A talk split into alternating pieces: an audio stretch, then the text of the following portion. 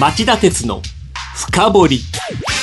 皆さんこんばんは。番組アンカー経済ジャーナリスト町田鉄です。皆さんこんばんは番組アシスタントキャスターの津田まりなです。夕方放送の町田鉄の深掘りフロントページで予告した通り、はい。今夜は内定率42%とマスコミは煽るけど来春卒業予定の学生諸君の就活は今日6月1日からが本番だと題し就活真っ只中の学生諸君を応援する内容でお送りしたいと思います。はい。あの以前も番組で取り上げましたが、はい。2019年春入社の学生を対象とした企業の就職採用活動は今日6月1日に正式解禁なんですよね、はい。でも内定率が早4割を超えたとか早くも大学3年生を対象とした採用の動きが出ているとかとにかくマスコミは煽ってますよね。確かにね一部では就活が年々早期化している面はあるんですが、はい。就活ルールを遵守しようという意識の高い経団連企業や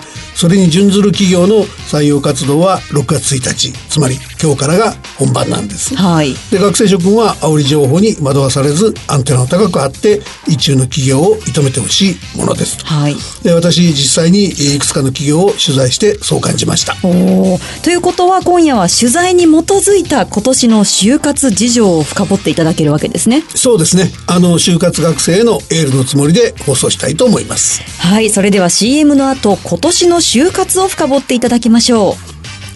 この番組は大和証券グループ ANA の提供でお送りします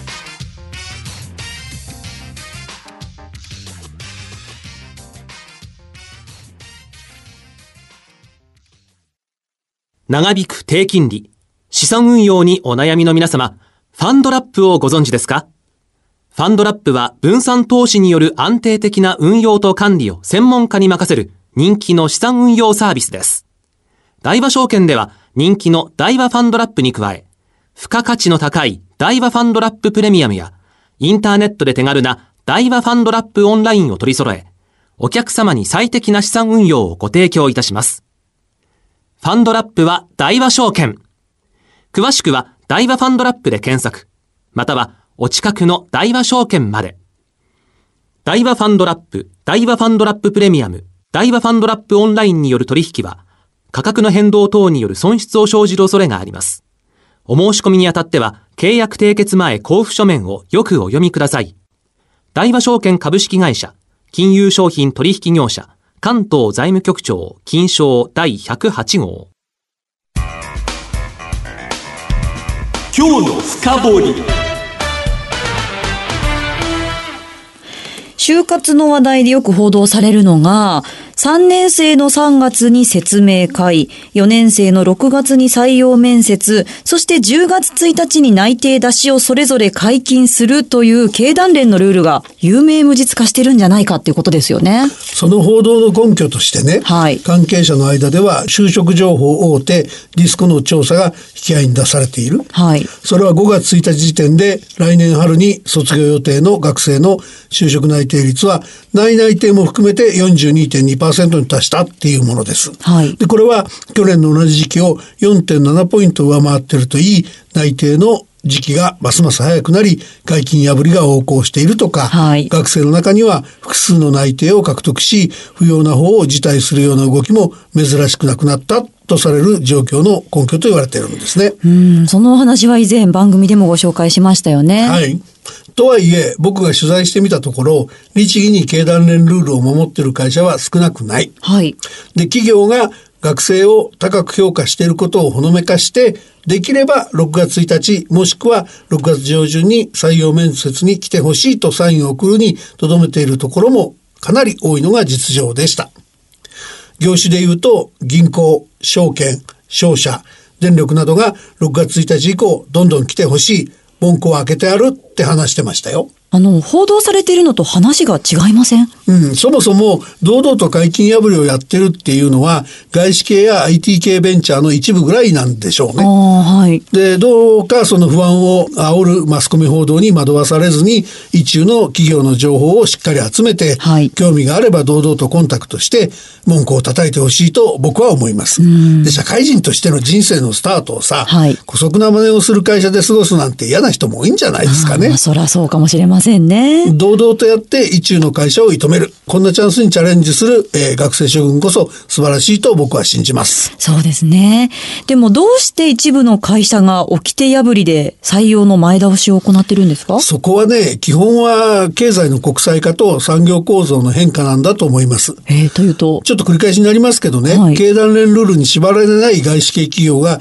日本にたくさん進出して新卒も採用する一方で、欧米に進出している日本企業が日本から留学している学生を対象に現地企業の採用活動に合わせて前倒しのスケジュールで採用活動をせざるを得ないケースもあるでしょう。それが経済の国際化っていうことですね。ですね。じゃあ産業構造の変化っていうのはこっちはだから大企業に先駆けて、えー、優秀な人材を囲み込みたい IT 系のベンチャー企業がフライングをするケースもあるでしょう。あまあもう35、6年前になりますけど、はい、僕の就活の時だって、はい、あの、コンピューターのシステムエンジニア会社なんか、解禁の5ヶ月前に内定を連発してました。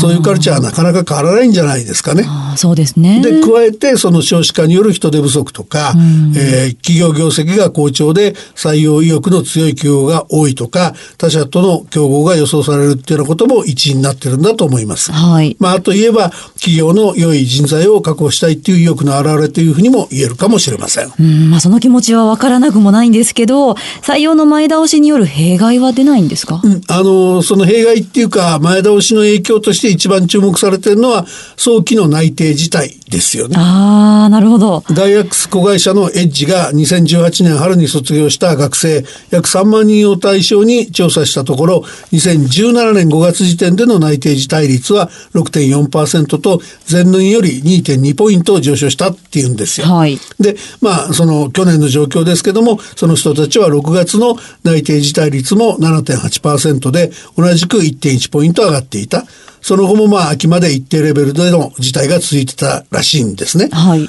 で、えー、来年卒業予定の学生さんの場合はこの傾向が一段と強まる可能性が高いって言われてますね。えー、せっかくね内定もらったのに早期の内定自体っていうのはどんな原因が考えられますか？それはね、複数の内定をいつまでもいくつも持ち続けるのは良くないっていう大学の指導があるので、はい、必要がなくなった内定を持ったまま就活を続ける学生が減ってると見られてます。ああ、そういうことなんですね。あと、どこかの記事で、インターンシップ制が大学生の青互いに使われていると書かれてたんですけど、これは本当ですか？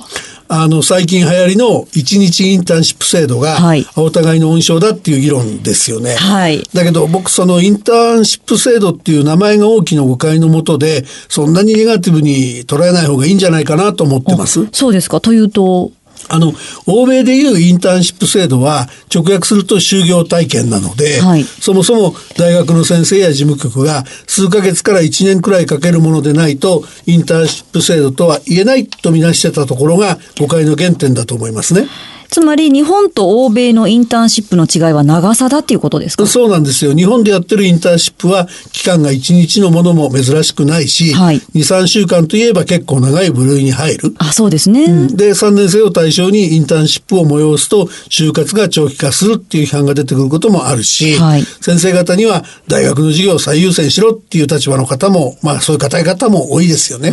ということは欧米との違いは期間の長さっていうことなんですね。あとね、もう一つは制度の趣旨も違うんです。というのはその欧米のインターンシップは実際に仕事をじっくり体験してもらう場っていう、そういう趣旨なんですけども、はい、日本の場合は短期間で濃密に会社の実態や仕事の内容をよく説明させてもらう場っていうところが多いんですよね。で、そもそもこういう場を設けようっていうのは、経団連のルールで本来の会社説明会が3年生の3月まで開催できないじゃないですか。はい、で、それを待ちきれずにですね、いろいろとその問い合わせてくる熱心な学生は多かったんですよね。はい、で、ならば3年生の夏休みに何かやろうと。できる形は何だって模索した結果が日本版のインターンシップ制度で、はい、これ今の形で5年くらい前から急増してきたって言われてますね。ああ、前倒しの説明会っていうことですね。そうですね。だから今年もですね、4年生の就活が6月いっぱいで一段落すると、7、8月はかなり多くの企業で3年生を対象にしたインターンシップが行われる見込みです。はい。で、そこで注意してほしいのは、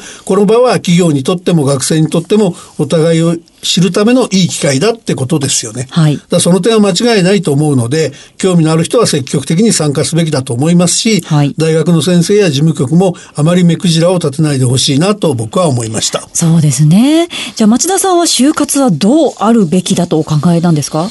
あの、問題なのはですね、時期で採用活動を縛る経団連ルールのようなものが実情にそぐわなくなってきていることなんじゃないでしょうかね。なるほど。で、外資系企業や IT 系のベンチャー企業を縛れないからっていう理由で、あの、よその企業がどうしても解禁破りに出てしまって、ええ全体の就活が前倒し気味になり、学生の負担が重くなってるっていうのが実情なんだと思うんですね。はい。だから、新卒に限った採用ルールが時代に合わないっていう問題ももう一つありますよね。はいあの、企業がえー既卒の学生や外国人にもターゲットを広げて採用活動を実施しているのですから、えー専門性の高い人材を新卒や既卒時期に関係なく確保するため、えー通年採用を施行する企業も少なくないということですから、そういう対応が必要になってきていることは事実でしょうね。まあ時代の流れにそぐわないところが出てきたっていうことですね。そうですね。ただね、ただね、何にもなしじゃやっぱり困るっていうところも多いんですよね。はい一定の目処は残してくんないといつやっていいかわかんないっていうので、はいなのでその採用活動の時期の今みたいな厳格なルールはやめるけども、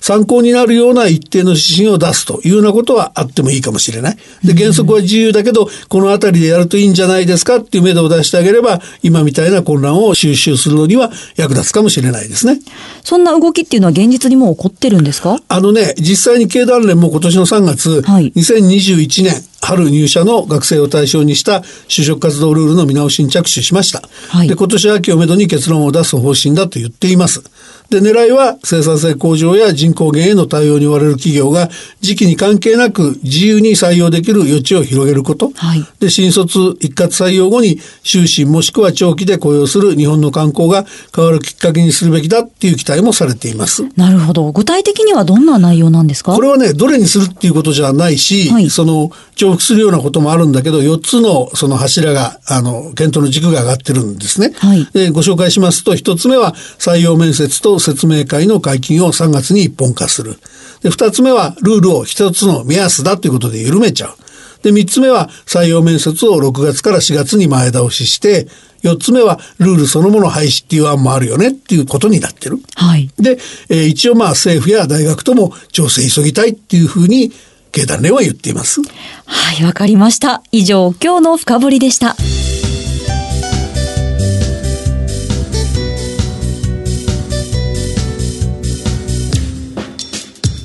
町田鉄の深掘り今夜は内定率42%とマスコミは煽るけど、来春卒業予定の学生諸君の就活は今日6月1日からが本番だと題してお送りしました。えーリスナーの皆さん番組へのご意見ご感想などありましたらぜひメールでお送りください。メールはラジオ日経ホームページ内の番組宛てメール送信フォームからお待ちしています。番組をお聞きのあなた、来週も徹底的に深掘ります。それではまた来週です。さようなさようなら。この番組は、大和証券グループ、ANA の提供でお送りしました。